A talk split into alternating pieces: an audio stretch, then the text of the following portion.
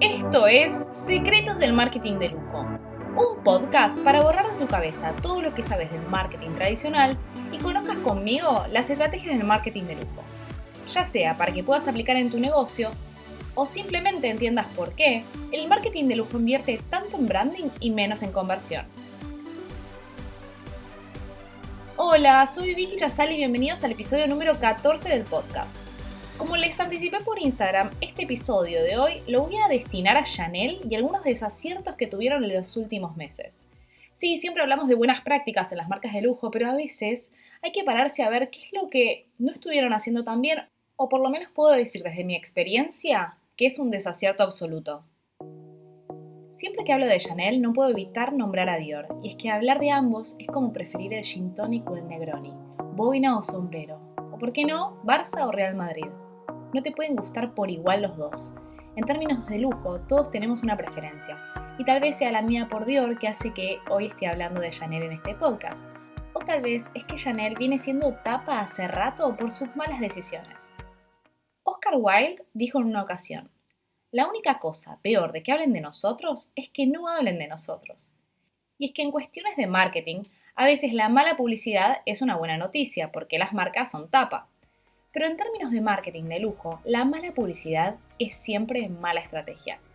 Aunque realmente estemos usando mal la terminología porque no es publicidad de lo que estamos hablando, es de PR, uno de los pilares más importantes para el marketing de lujo, las relaciones públicas. Voy a empezar por lo que publiqué hace unos días y el hecho más reciente que todos han visto seguramente por las redes sociales. Y es Chanel copiando a Hermès, o al menos ese fue el titular. Podremos coincidir con él o no, pero después de escuchar exactamente qué pasó. Y les prometo que voy a tratar de no ser tan larguera en la explicación, pero antes de ir al exacto hecho de qué hizo Chanel para equivocarse tanto con su estrategia, les tengo que explicar un poquito sobre los precios en el lujo. La estrategia de suba de precios no es algo nuevo en el lujo. Para mantener la exclusividad de los productos, una de las acciones a tomar es la suba de precios. ¿Y por qué? ¿Acaso un precio alto hacia el lujo? Claramente no. Se suben los precios para ampliar la brecha entre quienes pueden acceder al producto de lujo de quienes no. Y esa brecha no hace más que hacer al producto más deseable. Porque al contrario de los productos masivos, que a una subida de precio puede hacer que un cliente se enoje con la marca, en el lujo esos obstáculos alimentan el deseo. Obviamente que esta estrategia puede hacerla solamente en marcas con suficientemente awareness como para ser deseada, porque si yo invento una marca mañana, de carteras de lujo, por ejemplo, que no la conoce nadie y que no tuvo una estrategia de posicionamiento por detrás, por más que ponga un precio súper alto, no va a ser deseado por nadie porque no es conocida. Cuando mucha gente conoce una marca, aumenta su valor de marca, que no tiene que ver con el precio, sino con la percepción de ese precio. Otra estrategia para mantener la exclusividad en los productos y alejarlos de la masividad es disminuir los puntos de venta, para que otra vez alcanzar el producto sea más difícil.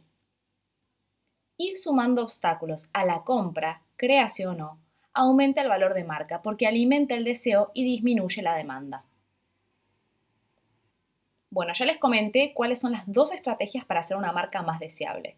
¿Qué pasa? Para la segunda parte, la de disminuir los puntos de venta, Chanel lo viene haciendo muy bien. Ellos no están en todos lados, es una boutique bastante particular donde se encuentra en determinados puntos. Obviamente, si vas a París vas a encontrar una tienda Chanel al lado de la otra, pero es París. Estoy hablando de diferentes ciudades dentro del mundo, no está en todos lados, no es fácil de adquirir. Entonces, la estrategia de disminución de los puntos de venta ya quedaría muy bien aplicada. Ahora bien, el problema o desacierto número uno que está suscitando Chanel es que la acusan de copiar Hermès, principalmente en la subida abrupta de precios para dejar el clásico bolso Chanel al mismo nivel que la Birkin Bag de Hermès. Chanel subió los precios globales de algunos de sus bolsos clásicos en casi dos tercios desde finales del 2019. Pero no solo compite con Hermès por el precio, sino también por la exclusividad.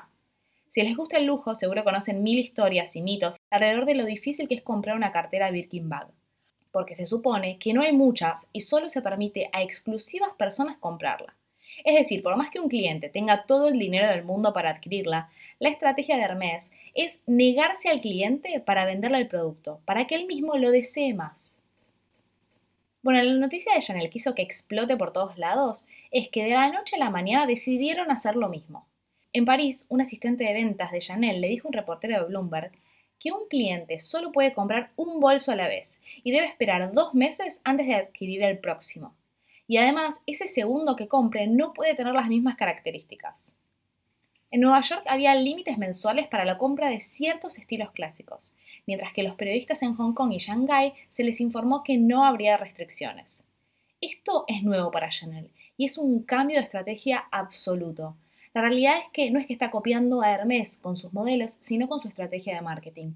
Y Hermès tiene una estrategia tan afianzada hace tantos años que esto lo hace muy notorio para Chanel.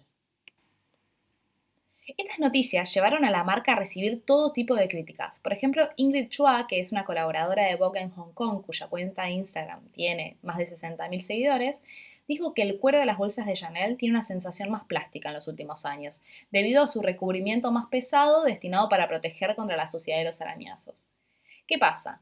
Abrir las puertas y empezar a atacar a Chanel con un tema de estrategia de marketing permite a un montón de personas que se quieren aprovechar un poco de la situación a hablar mal de Chanel, porque es el momento, ¿no? Que se tiene que hablar mal.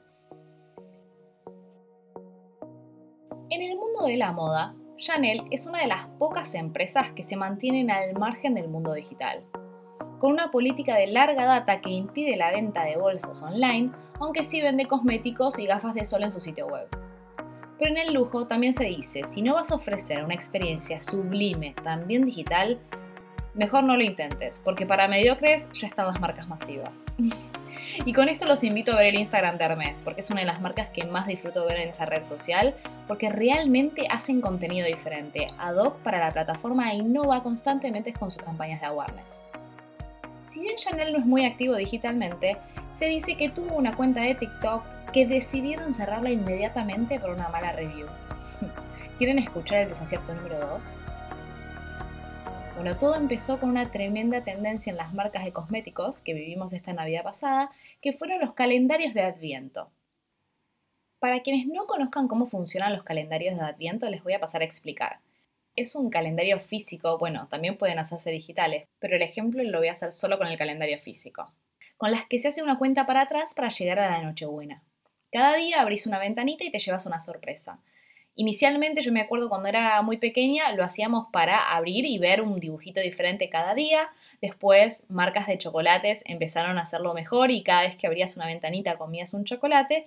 Hasta que este año marcas como Louis Vuitton, Sephora, Armani, Tiffany lo empezaron a hacer con sus propias marcas. Entonces cada vez que abrías una cajita de su marca te llevabas una sorpresa propia de Louis Vuitton, Sephora, Armani o quien sea que hayas comprado en el calendario de Adviento. Bueno, Dior hizo su calendario de Adviento y cada semana que abrías, cada día que abrías, tenías una miniatura de un perfume, un labial, em, productos de cosmética, fragancias, em, muy, muy bien preparado, la verdad. Pero no podemos decir lo mismo del calendario de Adviento de Chanel. La primera diferencia en el calendario de Adviento que hizo Chanel realmente tuvo un guiño divertido y diferencial y fue que hicieron coincidir el calendario con los 100 años del perfume estrella de la firma, el Chanel número 5. Y por ese motivo incluyeron 27 cajas numeradas del 5 al 31, siendo el 5 representativo por la fragancia del Amazon y el 31 por la dirección de Chanel en París, 31 de la Rue Cambon, que si me agarra mi profesora de francés me mata por cómo lo pronuncié. Pero bueno, hasta ahí íbamos bien. El problema llegó cuando en lugar de perfumes de edición limitada, los usuarios se han encontrado con llaveros, pulseras, stickers y una dust bag vacía con el logo de la marca. Teniendo en cuenta que el calendario cuesta 825 dólares, cerca de 735 euros, no han sido pocos los clientes que han elevado su queja pública. De hecho, una consumidora cuyo video de TikTok se hizo viral después de mostrar íntegramente el contenido del calendario, denunció públicamente que la marca la bloqueó de dicha red social. Tal ha sido el revuelo originado que Bruno Pavlovsky, el presidente de la marca, se ha visto obligado a salir al paso lamentando profundamente esta controversia justo cuando se conmemora además un aniversario tan importante. Él dijo, esta controversia es un poco penosa porque no es lo que Chanel intentaba hacer. Y añade, pensamos que sería del agrado de algunos de nuestros consumidores al ofrecerles este tipo de productos. Evidentemente, ahora vemos que debemos ser cuidadosos y así en el futuro podremos ser más cautelosos. Y en lo que respecta al bloqueo a algunos usuarios de la cuenta, Pavlovsky aclara que nunca bloquearon a ninguna persona del acceso a TikTok, de hecho, porque TikTok no está activo para ellos. Nunca lo ha estado y no han publicado ningún contenido oficial de la marca en esa red social.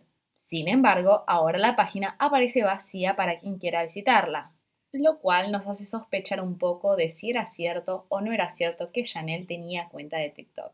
Pero lo vamos a dejar ahí por ahora.